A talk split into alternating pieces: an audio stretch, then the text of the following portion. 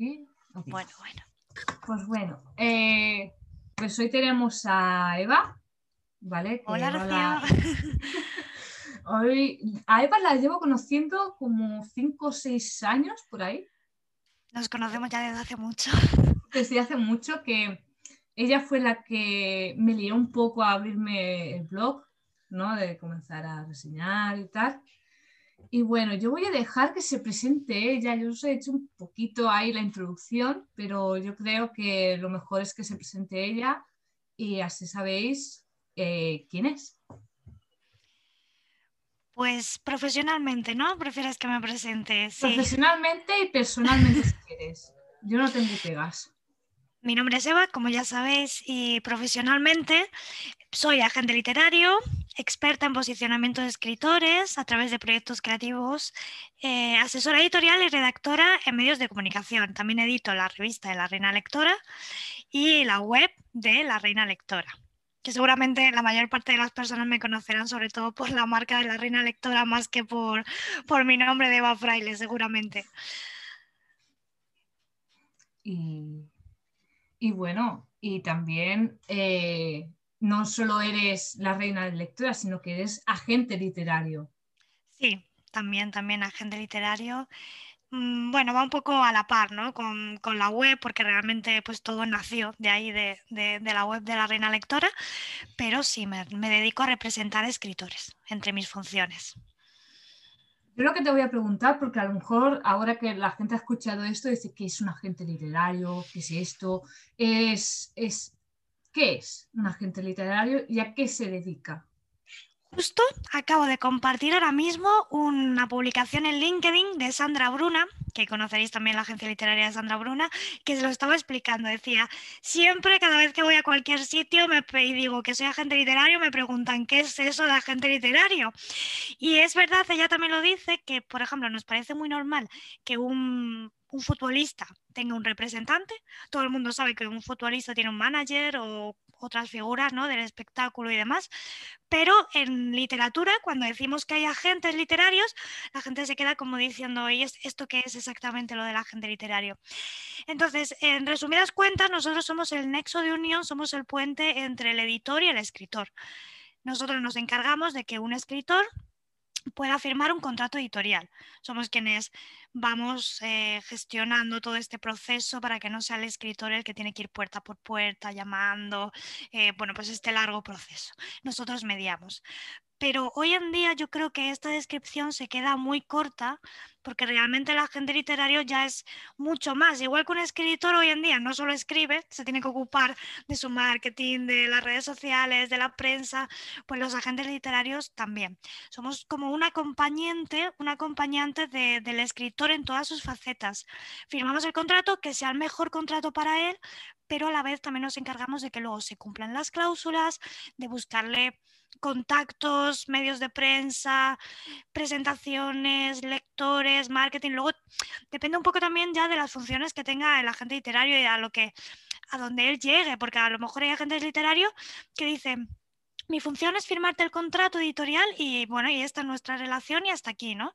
Eh, hay a lo mejor otros que, como es en mi caso, nos venimos dedicando a muchas otras funciones y para nosotros es más fácil también acompañar al, escritor en estas otras funciones. Claro, luego tampoco quiero que parezca que el agente literario hace de todo, porque va a depender mucho de la relación que tú establezcas con el agente literario y los recursos que tenga tu agente literario. Mm, es, tan válido como que tengas un agente literario solo de cara editorial, como para que también tengas el agente literario para otras funciones. Cada agente, pues él va a determinar hasta dónde quiere llegar, que yo creo que es lo importante. Pero también, aparte de trabajar con editoriales, también trabajas con autopublicados.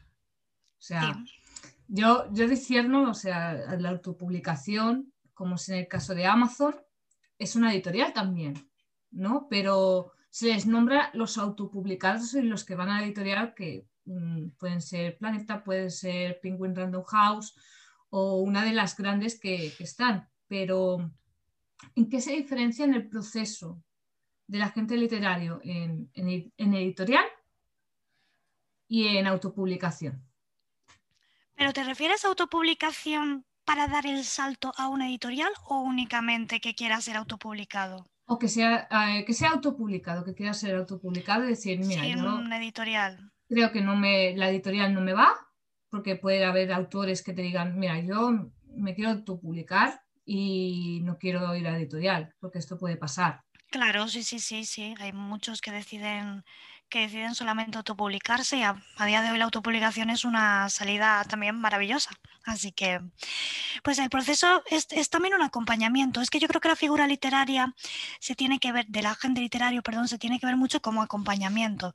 Entonces, tú, mm, aunque hayas publicado con Amazon realmente, puedes tener un gestor alguien que te gestione las obras. Tú estás escribiendo y hay otra persona que está buscándote los lectores, ayudándote a posicionarte en Amazon, eh, buscándote medios de comunicación también para que puedas salir en prensa, aunque seas un escritor autopublicado mm, viendo dónde hay proyectos donde tú puedas encajar, dónde hay propuestas, eventos. Es pues igual que tienes un gestor a lo mejor que te lleva las finanzas, tienes a un gestor que te está llevando las obras, aunque sean de Amazon, no importa. También yo trabajo con los dos ámbitos, luego hay, profesionales que se especializan solamente en uno, o bien en autopublicados o bien en editoriales. Yo prefiero tener los dos lados porque a mí me da muchísima visión el hecho de conocer tanto la esfera editorial como la esfera de autopublicado te da mogollón de visión. Y bueno, yo antes has nombrado a la reina lectora, pero también tienes otros proyectos. Tienes, que yo conozca, hay tres proyectos. El de la reina lectora, embajadores del libro y uno que está ahora en modo embrión, que es la, la, Reina Lectora Magazine. La revista, la revista. Bueno, eh, se van a asustar, va a decir la gente, esta hace un mogollón de cosas. La verdad es que tú me conoces bien, sabes que soy como muy multiapasionada y es verdad que estoy siempre con muchísimos proyectos a la vez.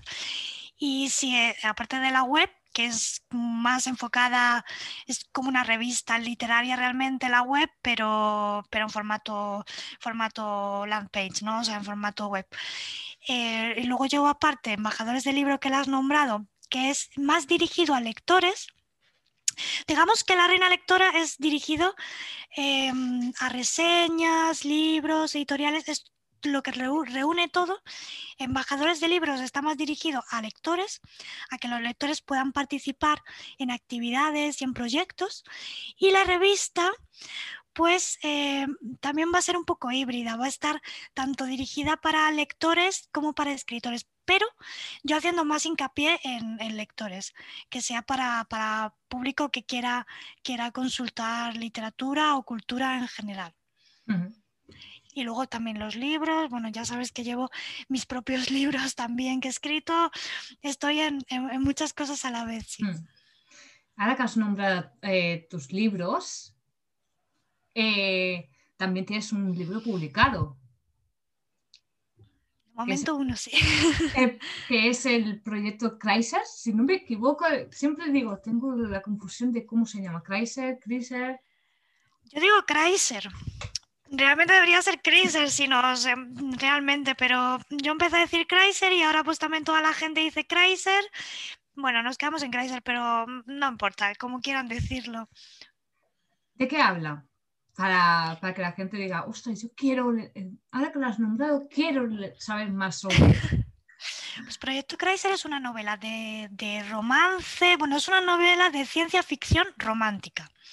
Es el típico enemies to love, ¿no? Empiezan dos personajes, femenino y masculino, de bandos opuestos, que eh, tienen un choque, un encontronazo, se quieren matar entre ellos porque es, es un es un mundo post-apocalíptico aquí en la Tierra. Entonces se quieren matar entre ellos y ahí empiezan luego ya a ocurrir más cosas y realmente el amor va quedando un poquito en segundo plano porque en las primeras páginas, este encontronazo que tienen, el personaje masculino tiene un plan para, para el personaje femenino, entonces se las lleva fuera del, del, planeta Tierra, ocurre gran parte del libro fuera del planeta Tierra y ahí empieza a haber algunas conspiraciones, empiezan a ver realmente los intereses de cada uno de estos personajes. Y, mm, y bueno, pues no te voy a contar más para no hacer spoiler, pero va, va, en esa línea, en ese tira y afloja entre los personajes y en esos secretos que se van descubriendo. Y ya antes has dicho mis libros, ¿ahora estarás escribiendo alguno o estás en, bueno, os debo la segunda parte de Proyecto Chrysler, eso, eso seguro. Tengo que escribir la segunda parte de Proyecto Chrysler, que todavía no está, está en modo embrión.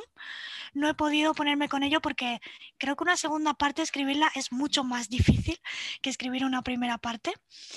Y ahora estoy muy volcada en un proyecto personal, eh, en un libro que va a ser muy, muy, muy personal sobre mi cardiopatía. Yo nací con una cardiopatía y el año pasado, en otro momento turbulento que tuve con, esto de la cardiopatía, unas revisiones que yo no esperaba, unos resultados médicos también que yo no esperaba, me puse a escribir porque creo que a día de hoy puedo gestionar un poco mejor todo lo que he vivido con ella, con la cardiopatía a lo largo de los años.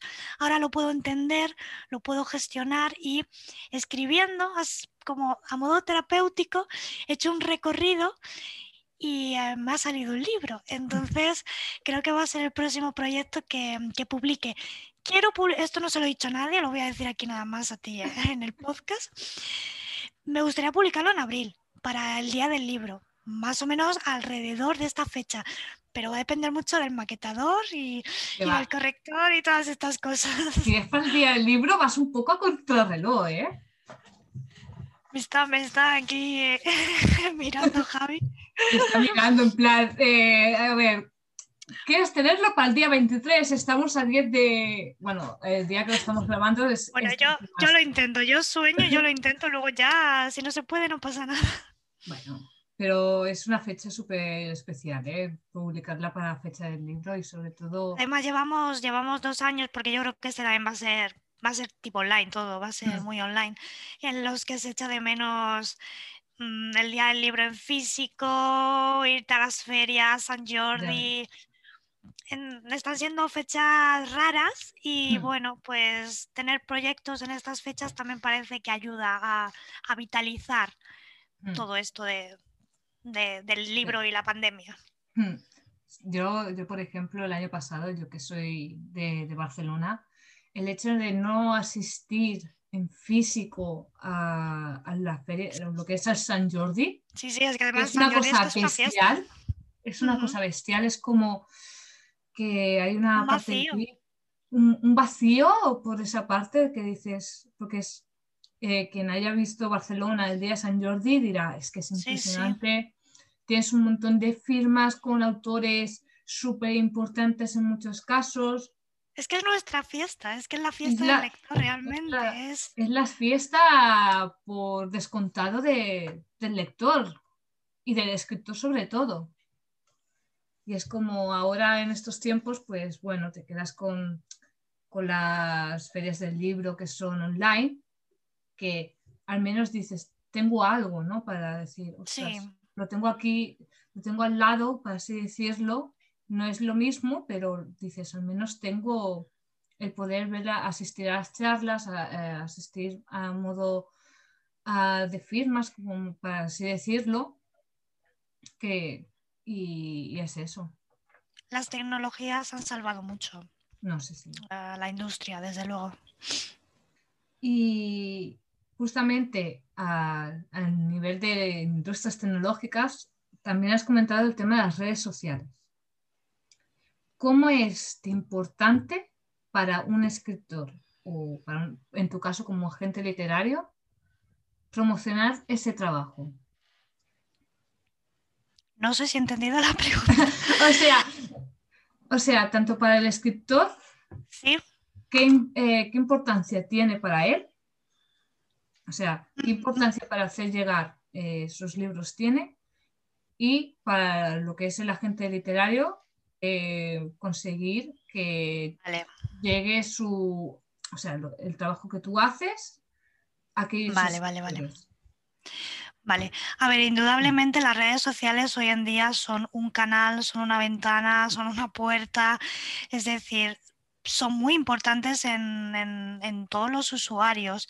Te ayudan a acercarte mucho más a tus objetivos, te ayudan a localizar lectores e incluso te ayudan también a acercarte a editoriales. Mm, yo debo decir que eh, muchas veces el contrato editorial no se ha firmado tanto por un proceso básico de llamo a tu puerta, te enseño el manuscrito, sino por haber llamado la atención a través de redes sociales, de campañas de marketing que hemos hecho, etcétera, etcétera. Entonces, claro, son una herramienta muy importante. Pero creo que también estamos muy cansados y los escritores están muy, muy cansados de que se les diga que las redes sociales lo son todo los escritores cada vez están más quemados. A mí me vienen muchos escritores que me dicen, Eva, es que no me gustan las redes sociales y parece que ahora ya en vez de escribir somos community managers o en vez de escribir somos un perfil de Instagram. Así que también quiero relajar este aspecto porque he tenido casos de escritores que no les gusta tanto las redes sociales, que no las usan tanto y han conseguido cosas. Han conseguido cosas, ¿por qué? Porque siempre hay otra persona que te puede publicitar por ti si tú no quieres tener una red social o siempre hay otras personas que lo pueden hacer por ti o incluso bookstagramers, ¿no? Hay mm. muchas personas que te pueden ayudar. Hay otros medios, están los medios de comunicación que también la prensa y todo esto puede ayudarte a, a más seguir en activo sin tú tener realmente redes sociales muy, muy, muy activas. Hay otros medios para intentarlo. También se sabe de muchos escritores que no tienen redes sociales, pero que están, por ejemplo, en una editorial publicando con ellos y no quieren saber de esto. Entonces, yo creo que mm, ni mucho ni poco, es decir, son muy importantes, mm, creo que son una herramienta maravillosa, pero cada uno tiene que saber en qué medida usarlas y en qué medida también se siente cómodo usándolas. Porque, bueno, tampoco, tampoco todo tiene que girar en torno a las redes sociales. Claro. también derivarlas. No, porque, por ejemplo, eh, hace poco tenía una conversación de, sobre redes sociales y decía, no, no, es que ahora las redes sociales también te miran lo que es el, eh, te posicionan. Que a veces nos quejamos del algoritmo de, Instagram y todas estas cosas y también según las palabras que tú utilices dentro de, por ejemplo, en el caso de, Twitter, pongo el caso de Twitter porque es el que mejor se puede explicar, pues por ejemplo, si tú pones eh, X palabra, pues a lo mejor esa persona te encuentra con esa palabra, sino que también los escritores ahora es lo que decían, no somos community managers, sino que nos dedicamos a escribir. Y claro, y tienes que entender el tema de posicionamiento y todas estas cosas, y yo creo que eso puede hacer que las redes sociales para un escritor sean como, oye, no quiero esto, me aparto totalmente de ello. Sí, yo lo noto, que mm, por lo general están quemados. Están quemados además también de que les vendan muchos cursos, están todo el rato siendo bombardeados con cursos para escritores o cursos de marca de escritor, cursos para redes sociales para escritores y al final yo creo que es una burbuja que va a explotar en algún momento porque porque es eso, estamos perdiendo un poco el foco desde lo que es la obra literaria, el mm. proceso creativo, estamos perdiendo el foco en pos a la venta, a las técnicas de venta, a las técnicas de marketing, de posicionamiento, de SEO, bla, bla, bla. Y no sé, nos estamos alejando, nos estamos volviendo robot y estamos perdiendo la esencia de la persona. Mm. Porque yo, yo he tenido casos, he visto casos en los que una persona es ella misma un imán para atraer, de, decir, te quiero leer porque es que eres un imán, es que a lo mejor no sabes de marketing, a lo mejor tu red social es horrible, no tienes ninguna estrategia, pero tú ese factor humano eh, o, lo que he leído de tu obra me ha gustado tanto que voy a ser fan tuya para siempre. Me da igual que tengas Twitter, Instagram, te voy a buscar y te voy a perseguir. Hmm. Entonces, es muy importante también, ahora que hay tantísimo curso, tantísimo emprendedor profesional que sale con, esta, con estos cantares, ¿no? Eh, no perder de vista el factor de la esencia que tiene una persona y lo que esa persona puede transmitir escribiendo o simplemente comunicando a través de, del medio que sea. Hmm. porque es eso que yo, por ejemplo, eh, hubo una época que estaba bombardeada a anuncios de cursos, eh, apúntate aquí, y muchos de ellos, porque tú lo investigas, hay un momento que dices, oye, me está saliendo muchos cursos de esto. Comienzas a investigar y muchos de ellos te están cobrando, eh, no son de una buena calidad. También hay que mirar claro. que sean de, de una calidad que tú necesites. O sea, claro. bueno, que te ofrezcan, quiero decir, que te ofrezcan una calidad que sea buena, que no sea eh, cuatro cosas que han cogido de varios posts de, internet. También hay que. Yo normalmente con esto de los cursos lo que suelo recomendar es que mínimo intenten que haya una atención personalizada. Hombre, también depende un poco del precio del curso. Muchos de ellos son, son pues em, un curso hecho, ya sin más, ¿no? Tú lo compras y es un contenido teórico y no tienes ningún contacto con, lo que es el tutor. Pero ser posible, si puedes tener una atención personalizada, un tutor que en alguna medida adapte un poquito o te resuelva dudas, a ti concretamente, mucho mejor. Porque tampoco sé si estoy de acuerdo, por ejemplo, con estas, eh, estos cursos en los que reúnen a todos los alumnos a la vez en un Zoom, por ejemplo, mm. y responden un par de preguntas en 10 minutos o 15 y después ya me voy. Claro, si tiene 100 alumnos, eso no es una atención personalizada. Pero bueno, yo es que me gusta mucho hacer las cosas siempre siempre personalizado, claro, yo por eso no voy a ser millonaria, Rocío, porque es que esto de sacar un, un infoproducto y que me lo compren mil va a ser imposible, porque a mí me gustaría dar una atención personalizada a cada uno de esos mil. Y luego el segundo consejo que doy para, para quien quiera cursos o demás es que el contenido esté actualizado, eso es súper importante que echen un vistazo y vean desde hace cuánto se hizo ese curso, porque hay gente que lo hizo en 2018, por ejemplo, o incluso antes, y no ha actualizado su contenido. Y te lo mm. siguen vendiendo y vendiendo porque es un producto ya hecho. Entonces, yo creo que, que, que, investigar mm, cuándo se ha hecho este curso y si el contenido está actualizado o preguntarlo. Escribir a quien lo hace y decir, oye, estos contenidos, por ejemplo, están actualizados con el algoritmo de Instagram de 2021 ya que me vas a dar un curso de Instagram para escritores, pues esto muy importante que, se, se informen.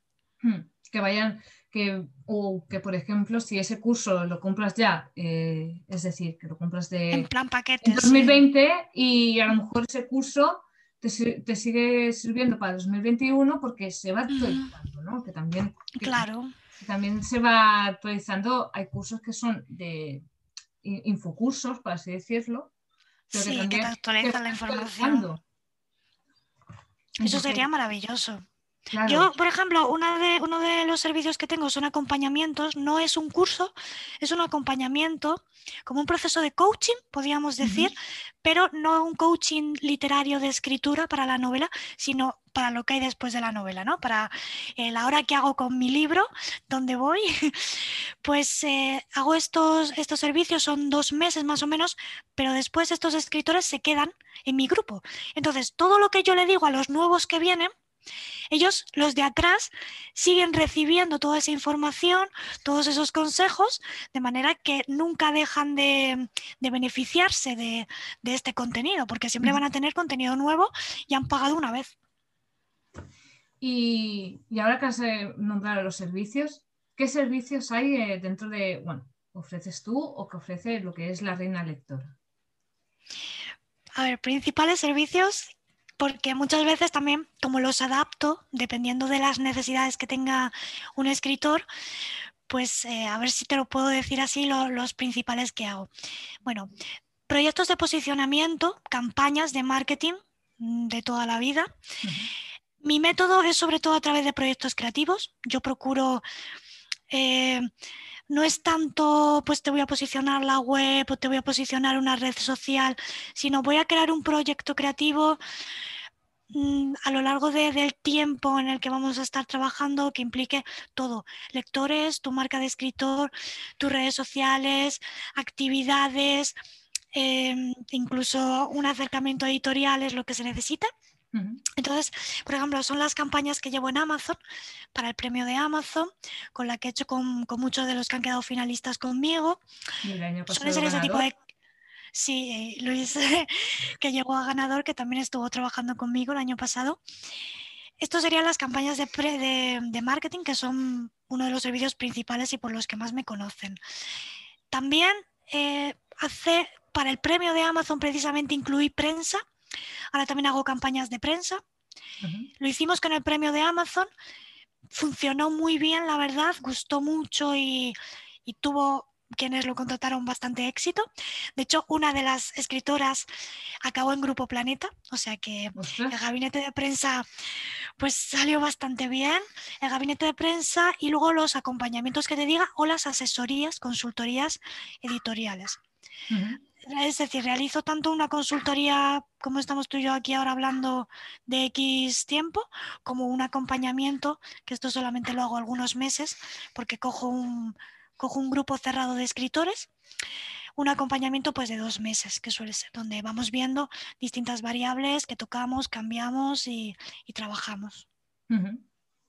y, bueno, y para finalizar, para finalizar, eh, los escritores, o sea, tú haces el acompañamiento, pero hay una cosa que es, los escritores eh, eligen tienen que saber por dónde quieren ir, o por editorial o por autopublicación.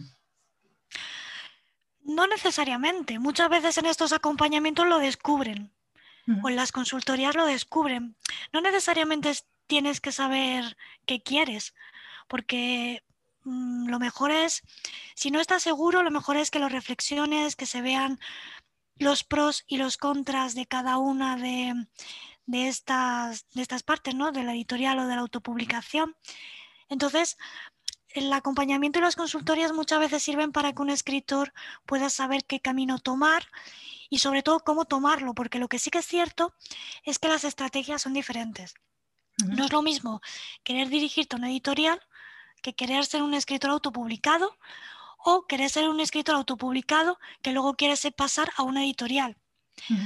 Las estrategias son diferentes, igual que, por ejemplo, no es lo mismo una estrategia para un libro en papel que para un libro en digital.